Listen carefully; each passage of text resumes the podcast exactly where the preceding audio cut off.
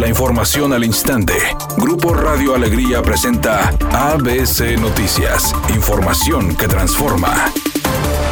El secretario de Salud en el Estado, Manuel de la O, informó que se registró un nuevo récord en el número de infecciones diarias en el Estado por COVID-19, al alcanzar los 2.083 casos, además de 55 fallecimientos por este virus. Por otra parte, dijo que se analizará establecer nuevas restricciones en negocios del Estado, reiterando la importancia de mantener las medidas sanitarias para prevenir más contagios de COVID-19 en el Estado. Agregó que será el jueves por la mañana cuando el Consejo de Seguridad de Salud se reúna nuevamente para evaluar los indicadores del semáforo epidemiológico de COVID-19 en el Estado y tras la evaluación se tomará una decisión si es conveniente establecer más cierres en negocios. Finalmente, el secretario de Salud de Nuevo León, Manuel de la O, declaró que en el estado se registró un caso de hongo negro relacionado al COVID-19, indicando que solo se ha detectado una persona con esta infección y sin dar más detalles, señaló que de momento el paciente tiene una condición estable. Agregó que el hongo negro es una rara infección causada por un hongo que ennegrece los tejidos y tiene una alta incidencia en pacientes enfermos y recuperados de COVID-19 ya que es una infección grave y extraña causada por un grupo de mohos. Por su parte, los Centros para el Control y Prevención de Enfermedades de Estados Unidos explicaron que estos hongos son muy comunes y viven en todo el medio ambiente, particularmente en el suelo y en materia orgánica en descomposición, y existen varios tipos, dependiendo de la región del cuerpo a la que ataquen, como la cerebral, pulmonar, gastrointestinal o en la piel.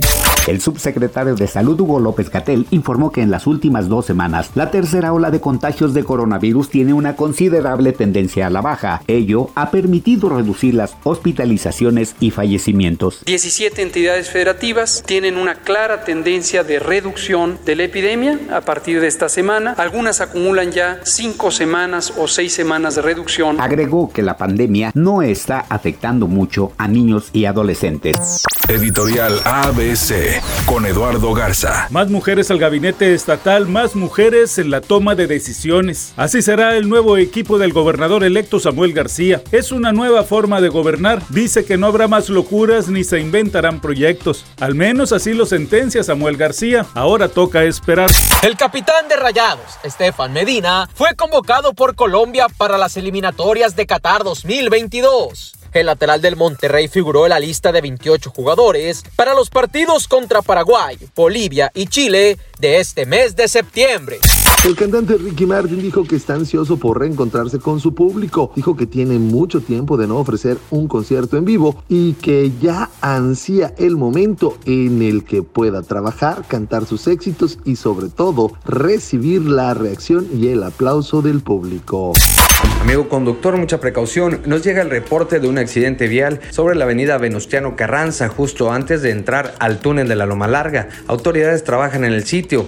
También nos llega el reporte de tráfico lento sobre la avenida Gonzalitos, con dirección al municipio de San Pedro. El tráfico comienza a la altura del hospital universitario. Por favor, conduzca con mucho cuidado, utilice el cinturón de seguridad y no utilice el celular mientras conduce. Es una tarde con escasa nubosidad. Se espera una temperatura mínima que oscilará en los 30 grados. Para mañana miércoles se pronostica un día con cielo parcialmente nublado. Una temperatura máxima de 36 grados, una mínima de 22. La temperatura actual en el centro de Monterrey 34 grados. ABC Noticias. Información que transforma.